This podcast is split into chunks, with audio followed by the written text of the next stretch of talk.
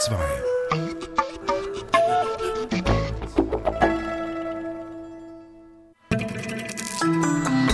DRS2 aktuell Surkamp-Streit. Gerichtsverfahren entscheiden über die Zukunft des Verlags. Christoph Martin Wieland. Der Klassiker und Shakespeare-Übersetzer begann seine Karriere in Zürich. Und der Kabarettist als Finanzmarktexperte. Jane Meyer erklärt uns die Schuldenkrise. Dies um mehr bis um halb. Am Mikrofon Sarah Herwig. Schon seit Jahren schwelt im Surkamp Verlag, immer noch einem der wichtigsten deutschen Verlage, ein Streit zwischen den beiden verfeindeten Besitzern. Auf der einen Seite ist das Mehrheitsbesitzerin und Verlagschefin Ulla Unselt-Berkewitsch. Sie ist die Witwe des legendären Verlegers Siegfried Unselt. Auf der anderen Seite steht Hans Barlach. Ihm gehören 39 Prozent vom Surkamp Verlag. Verschiedene Gerichtsverfahren laufen zwischen den beiden Parteien und gestern kam es in zwei davon zu einem Urteil. Ich habe den Buchmarktexperten Holger Ehlen gefragt, was gestern entschieden wurde. Gestern gab es eine Entscheidung des Landgerichts in Berlin, in der entschieden wurde, dass Frau Unselt-Berkewitsch sowie ihre beiden Mitgeschäftsführer beim Surkamp Verlag mit sofortiger Wirkung abzuberufen seien.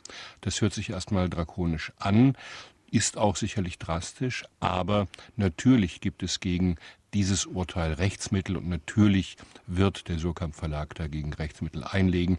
Das heißt, bis wir eine Entscheidung darüber haben, ob Frau Unseld-Berkewitsch und ihre beiden Mitgeschäftsführer weiter im Amt bleiben dürfen, wird es sicherlich noch einige Jahre dauern. Wie hat sich Frau Unseld-Berkewitsch denn schuldig gemacht? Nun, der Vorwurf, der gegen sie erhoben wird, ist tatsächlich pikant. Frau Unselt-Berkewitsch hat gemeinsam mit ihrem Bruder eine sehr schöne, renommierliche Villa am Berliner Nikolaisee erworben, renoviert und äh, sie dem Verlag für Veranstaltungen und sonstige Dinge zur Verfügung gestellt, allerdings gegen eine saftige Miete. Laut deutschem bürgerlichen Gesetzbuch, das den Geschäftsverkehr regelt, ist das ein In-sich-Geschäft und nach 181 BGB ist ein In-sich-Geschäft grundsätzlich verboten. Das heißt, der Geschäftsführer, die Geschäftsführerin eines Unternehmens darf nicht auf private Rechnung mit dem Unternehmen, das sie führt, ein Geschäft abschließen. Das ist sonnenklar, da beißt keine Maus irgendeinen Faden ab, dass sie sich hiermit schuldig gemacht hat. Das Berliner Landgericht hat denn auch sowohl sie als auch ihre beiden Mitgeschäftsführer persönlich haftbar gemacht und zur Schadenersatzerzahlung von 282.000 Euro an den anderen Gesellschafter, die Winterthur Holding, Hans Barlach verpflichtet. Da ist zum einen die Schadensersatzzahlung und zum anderen, wie Sie schon gesagt haben, muss Frau Unselt-Berkewitsch nach diesem Urteil von gestern den Verlag als Chefin verlassen. Heißt das nun, sie muss morgen ihr Büro räumen? Nein, gegen dieses Urteil gibt es natürlich Rechtsmittel und der Surkamp Verlag wird Rechtsmittel einlegen. Und ich kenne den Prozessgang beim, bei den Berliner Gerichten mittlerweile ganz gut. Und äh, man kann rechnen, dass allein für diese Berufungsentscheidung nochmal zwölf bis sechzehn Monate ins Land gehen werden. Das heißt, noch für eine ganze Weile wird der Surkamp Verlag von Frau Unselt-Berkewitsch und ihren beiden Mitgeschäftsführern geführt werden, bis eine endgültige Entscheidung fällt und die kann bis zum Bundesgerichtshof gehen. Das kann also wirklich noch sehr lange dauern. Trotzdem, diese beiden Entscheider gestern, die haben doch sicher Folgen für den Surkamp Verlag. Was bedeuten die nun für die Zukunft? Für die Zukunft bedeutet dies, dass jetzt eines von insgesamt ungefähr 20 Verfahren anhängig sind zwischen den beiden Gesellschaftern, nämlich einerseits der Siegfried und Ulla Unselt Familienstiftung der 61 Prozent des Unternehmens gehören und der Winterthur Holding von Hans Barlach, der entgegen dem Namen der Holding in Hamburg sitzt, die 39 Prozent hat. Beide sind persönlich miteinander auf eine Weise verfeindet, wie es für kein Unternehmen gut sein kann.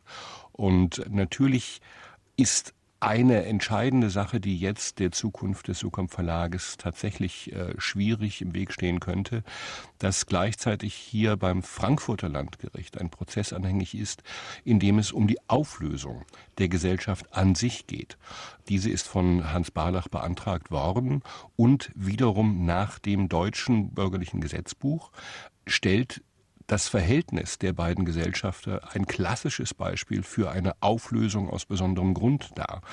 Auflösung aus besonderem Grund kann nämlich geschehen, wenn das Binnenverhältnis der Gesellschafter unheilbar zerrüttet ist und zerrütteter als dieses Verhältnis kann es gar nicht sein.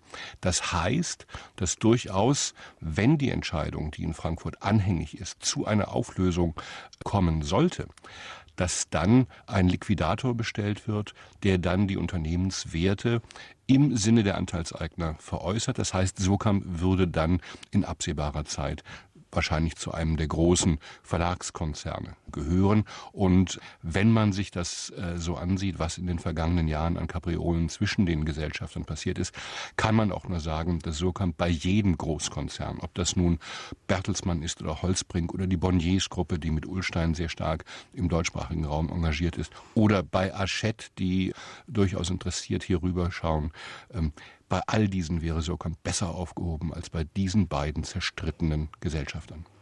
Dem Minderheitenbesitzer Hans Barlach geht es ja auch um mehr Macht im Verlag. Er hat auch schon angetönt, dass er die Verlagsleitung selber führen würde. Was will er mit dem Verlag? Was Hans Barlach mit diesem Verlag eigentlich will, das weiß niemand so recht. Seit er eingestiegen ist, er hat damals die Anteile der Schweizer industriellen Familie Reinhardt übernommen, die über Jahrzehnte äh, Anteile an Surkamp hielt. Was Hans Barlach will, ähm, weiß man nicht. Er hat von Anfang an gesagt, er will Surkamp neu aufstellen, das soll alles schöner werden, besser werden, erfolgreicher werden und er sei der Garant dafür. Allein inhaltlich hatte er in all den Jahren nie irgendetwas geliefert, das auch nur irgendwie als Hand oder als Fuß zu bezeichnen wäre. Er ist aufgetreten als ein großer Windmacher, der die Branche insgesamt verschreckt hat mit seinem hocheitlen Auftreten, mit seinen durch keine intellektuelle ähm, Gravitas unterfütterte Behauptung, dass bei ihm alles besser werden würde. Es schaudert die Mitarbeiter des Surkamp Verlags davor, es schaudert eigentlich die gesamte literarische Szene davor, dass der Surkamp Verlag diesem Mann in irgendeiner Form in die Hände fallen könnte. Sagt Holger Ehling über die Zukunft des Surkamp Verlags.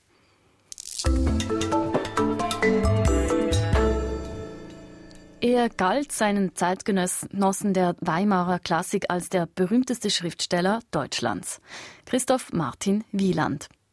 Der Voltaire der Deutschen wurde er genannt und so heißt auch die Ausstellung im Zürcher Museum Strauhof, die sich dem Dichter widmet, dessen Todestag sich am 20. Januar zum 200. Mal jährt und der seine literarische Laufbahn in Zürich begann. Sebastian Günther berichtet. Eine Schönheit war dieser Christoph Martin Wieland wahrlich nicht. Von kleiner, schmächtiger Gestalt ragte ihm eine viel zu große spitze Nase aus dem blatternarbigen Gesicht. Kein Wunder, dass der junge, hochbegabte Pfarrerssohn auf seine geistigen Qualitäten setzte und sich bereits im Alter von neunzehn Jahren das folgende Selbstzeugnis ausstellen konnte, adressiert an den berühmten Schriftsteller und Literaturkritiker Johann Jakob Bodmer in Zürich. Bis in mein vierzehntes Jahr legte ich, teils unter meinem Vater, teils unter anderen Lehrern, Gründe im Latein, Griechischen, Hebräischen und der Mathematik, Logik und Historie. Ich liebte die Poesie von meinem elften Jahre an ungemein. Gottsched war damals mein Magnus Apollo, und ich las seine Dichtkunst unaufhörlich. Ein halbes Jahr später ist Wieland in Zürich, wird Schüler von Bodmer und polemisiert nun im Auftrag seines Lehrers gegen das frühere Idol.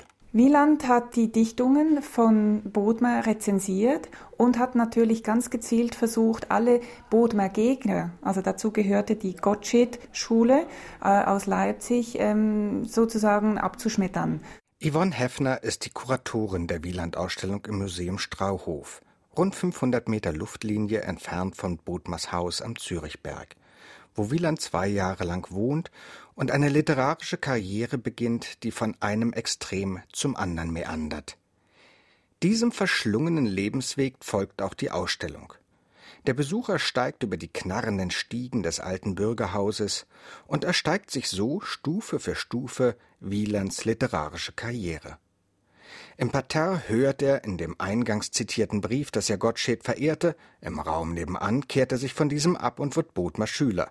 Dann Drei Stufen höher und zehn Schritte weiter ist Wieland bereits sein schärfster Kritiker. Und auch seine eigene Dichtung ist längst nicht mehr so engelsgleich entrückt und platonisch wie in den Anfangsjahren. Er wurde ein erotischer Dichter. Er hat Wollustgeschichten geschrieben, die damals die Zeitgenossen schockiert haben. Wenn man schaut, was Wieland ganz zu Beginn seiner Laufbahn geschrieben hat und das, was er ganz zu Ende produziert hat, sein Alterswerk, da liegen Welten dazwischen. Und das zu erklären, ist eine sehr spannende Sache. Wieland, das Chamäleon der Weimarer Klassik oder ein bewundernswert beweglicher Geist? Immerhin hat er die deutsche Sprache um so schöne Worte bereichert wie Hinwegküssen, Steckenpferd oder Feenkönig. Während der Besucher noch dem Klang der Worte nachlauscht, findet er sich im Salon des Grafen Stadion wieder. Wieland auf dem Weg zum Weltruhm. Er wird Professor an der Universität Erfurt, übersetzt als erster Shakespeare. Sein oder nicht sein, das ist die Frage. Ob es einem edlen Geist anständiger ist, sich den Beleidigungen des Glücks geduldig zu unterwerfen, oder seinen Anfällen entgegenzustehen und durch einen herzhaften Streich sie auf einmal zu endigen. Wielands Literatur ist jetzt ein ganzer Kosmos, der alle geistigen Fixsterne seiner Zeit zum Leuchten bringt. Er gilt als der Voltaire der Deutschen. Was ihm damals Ruhm einbrachte, bewirkt heute das Gegenteil. Viel zu komplex ist seine Literatur für moderne Leser. Nur mit Mühe erkennen sie hinter all den Zitaten und Anspielungen in seiner Prosa den Kern der Geschichte. Kurz, der Leser sieht den Wald vor Bäumen nicht. Übrigens, auch diese Redewendung stammt von Wieland. Sebastian Günther. Die Ausstellung über Christoph Martin Wieland im Museum Strauhof in Zürich geht morgen auf und dauert bis 24. Februar. Sie hören DRS2 aktuell. Ausgerechnet einer aus der Kabarettszene erklärt uns die Finanzwelt. Dazu gleich mehr und jetzt die Kulturnotizen mit Andreas Kloy. Das Theater Biel Solothurn hat in der letzten Saison die Auslastung steigern und mehr Abonnenten gewinnen können. Die Zahl der Abonnenten des Sinfonieorchesters ist hingegen rückläufig. Insgesamt besuchten gut 60.000 Besucher und Besucherinnen die Vorstellung des Theaters Biel Solothurn. Die Gesamtauslastung stieg damit auf 73 Prozent. Franz Welser Möst schmiss den Battle hin. Heute hat Alexander Pereira in Salzburg Ersatz gefunden. Der deutsche Dirigent Christoph Eschenbach soll den Mozart-Zyklus bei den Salzburger Festspielen übernehmen. Eschenbach habe sich bereit erklärt, mit Regisseur Sven Erik Bechtolf Mozarts drei Da Ponte-Opern in den kommenden Jahren zu gestalten. Die Musikgenossenschaft Suiza hat gegen die ehemaligen Geschäftsführer des Konkursitenkonzertveranstalters Free and Virgin Strafanzeige eingereicht. Ihnen wird vorgeworfen, Musikschaffende um einen siebenstelligen Betrag geschädigt zu haben. Infolge des Konkurses von Free and Virgin hat die Suiza als Gläubigerin die Geschäftsbücher des ehemaligen Konzertveranstalters geprüft, wie sie heute mitteilt. Dabei sei der dringende Verdacht entstanden, dass diese gegenüber der Suiza in betrügerischer Weise falsche Angaben über die erzielten Billetteinnahmen machten. Beispielsweise soll in unzulässiger Weise Geld verschoben worden sein, um das Defizit aus dem Sonisphere Festival 2010 zu decken. Das Sonisphere Festival ist ein Hardrock-Musikfestival, das im Gegensatz zu üblichen Festivals nicht jedes Jahr an einem bestimmten Ort stattfindet, sondern mit mehreren Bands international auf Tournee geht. Der Kinoheld James Bond macht einer Studie zufolge immer häufiger von seiner License to Kill Gebrauch. In heutigen Filmen gebe es doppelt so viele Gewaltdarstellungen wie noch vor 50 Jahren, als die 007-Reihe begann, ergab eine in dieser Woche veröffentlichte Studie der neuseeländischen Universität Otago. Die Zahl leichterer Gewaltakte wie Raufereien blieb gleich, dafür gab es dreimal so viel schwere Gewalt wie Schießereien, bewaffnete Angriffe und Todesfälle. Am sanftesten ist der Klassiker Live and Let Die mit Roger Moore von 1973.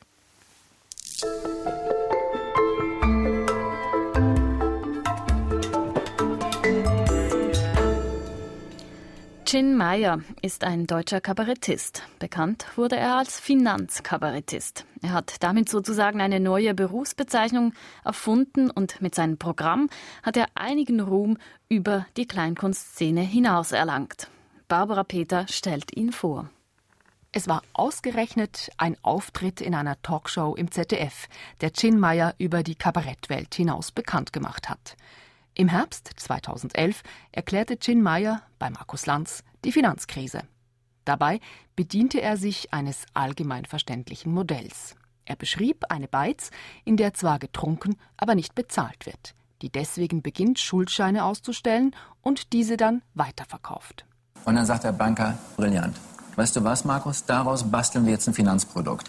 Wir nehmen jetzt diese Schuldscheine, wir bündeln die und verkaufen die weiter mit einem gewissen Abschlag. Ja? Also wenn das 100 Euro Schulden sind, verkaufen wir die für 70 Euro weiter. Dann freut sich jemand, die restlichen 30 von den Alkoholikern zu holen und wir sind das Risiko los. So, und damit das Ganze nicht wie Schuldscheine von Alkoholikern daherkommt, nennt man das Ganze Fuselanleihen. Endlich hat es einmal einer geschafft zu erklären, wie die Finanzkrise zustande gekommen ist. Verifiziert wurde Chin Meyers Erklärungsmodell übrigens vor Ort von zwei Finanzfachleuten.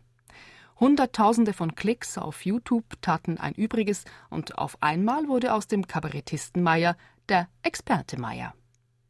Der hatte sich allerdings schon länger mit dem Thema Finanzen und den Menschen, die mit Finanzen zu tun haben, befasst. In seinem Programm Der Jubel rollt gibt Chin Meier den Finanzbeamten Sigmund von Treiber. Kommen wir mal zu den Formularen. Das erste ist das Formular für Sie hier, das ist eine Selbstanzeige. Ja, tut mir leid. Ähm, also jetzt nicht, dass Sie es falsch verstehen, wir denken jetzt nicht, dass Sie ein Leistungsträger sind in diesem Land. Dieser Treiber ist, wie man gleich ahnt, alles andere als ein angenehmer Zeitgenosse. Er sieht auch entsprechend aus. Angetan mit dicker Hornbrille, die Haare über den Kopf gekämmt, als gäbe es eine Glatze zu verbergen, gewandet in einen biederen braunen Anzug, verkörpert er den deutschen Beamten, wie er im Buche steht oder zumindest wie man ihn sich gemeinhin vorstellt.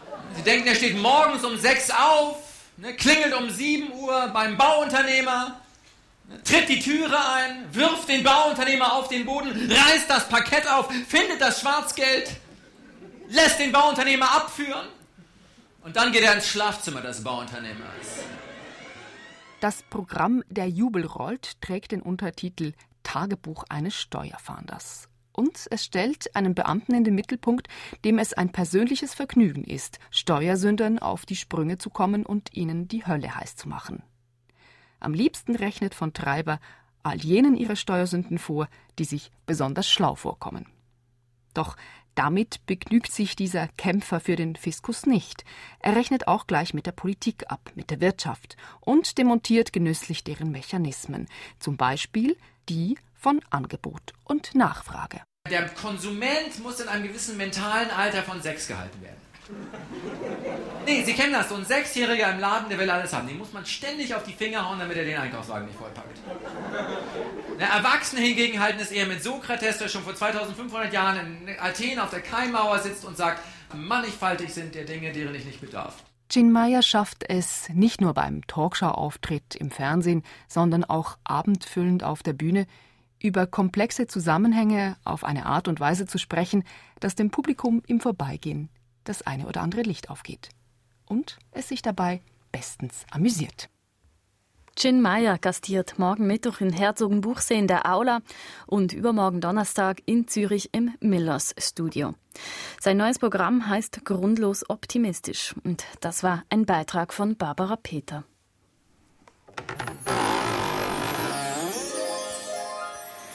Auch heute öffnen wir wieder ein Türchen unseres Johann Sebastian Bach Adventskalenders. Für unsere Filmredaktorin Brigitte Hering ist Bach eine große Kindheitsliebe. Johann Sebastian Bach und ich. Das ist eine Liebesgeschichte, die fast so alt ist wie ich selber. Angefangen hat sie Mitte der 70er Jahre. Ich war fünf und saß auf der Kanzeltreppe des Berner Münsters und lauschte der Johannespassion. Meine Eltern sangen im Chor. Ich aber war ein bisschen verliebt in den Evangelisten. Dort habe ich mich auch in die wunderschöne Musik von Johann Sebastian Bach verliebt, eine Liebe, die bis heute anhält. Und auch eine Schallplatte ist ganz besonders wichtig für meine Geschichte mit Johann Sebastian Bach. Sie erschien, als ich sieben war, und ich bekam sie zu Weihnachten geschenkt. Johann Sebastian Bach erzählt für Kinder von Karl-Heinz Böhm mit vielen Musikbeispielen.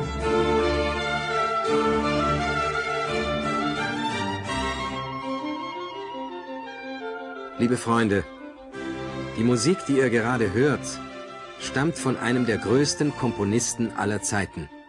Und davon war auch ich fortan überzeugt und bin es bis heute.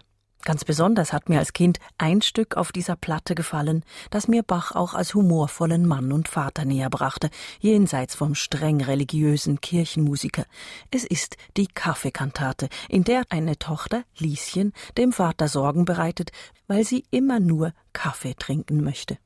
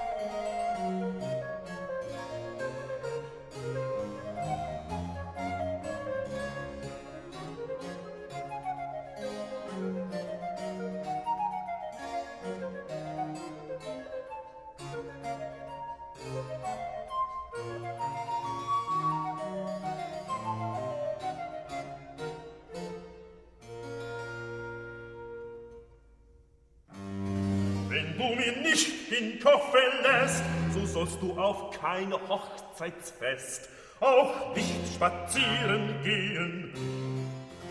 Ach ja, nur lasset mir den Koffer da. Da hab ich nun den kleinen Affen. Ich will dir keinen Fischbeinrock nach jetzt weiter schaffen. Ich kann mich leicht dazu verstehen. Du sollst nicht an das Fenster treten und keinen Sinn vorübergehen. Ach, dieses, doch seid nur gebeten und lasset mir den Koffer stehen. Du sollst auch nicht von meiner Hand ein Silber- oder goldenes Band auf deiner Haube kriegen. Ja, ja, nur lasst mir mein Vergnügen. Du loses Lieschen, du, so gibst du mir denn alles zu. Ein Ausschnitt aus der Kaffeekantate mit Emma Kirby und David Thomas. Es spielte die Academy of Ancient Music unter Christopher Hogwood. Und die Kinderbach-Platte, von der die Rede war, die ist wieder erhältlich in einer Neuauflage als CD mit dem Titel Johann Sebastian Bach, sein Leben, seine Musik, erzählt von Karl-Heinz Böhm, erschienen bei Disc Ades. So viel von DRS2 aktuell heute. Die Surkamp-Chefin Ulla Unseld-Berkewitsch muss Schadensersatz zahlen und soll als Geschäftsführerin gehen. Das entschied ein Gericht. Christoph Martin Wieland, dem Schriftsteller zum 200. Todestag, ist eine Ausstellung im Museum Strauhof gewidmet. Und der Kabarettist Chin Meyer erklärte uns die Schuldenkrise. Falls Sie was verpasst haben, uns gibt es auch im Internet auf drs2.ch. Redaktion heute Andreas Kloy, Moderation Sarah Herwig. Erfahren Sie mehr über unsere Sendungen unter drs2.ch.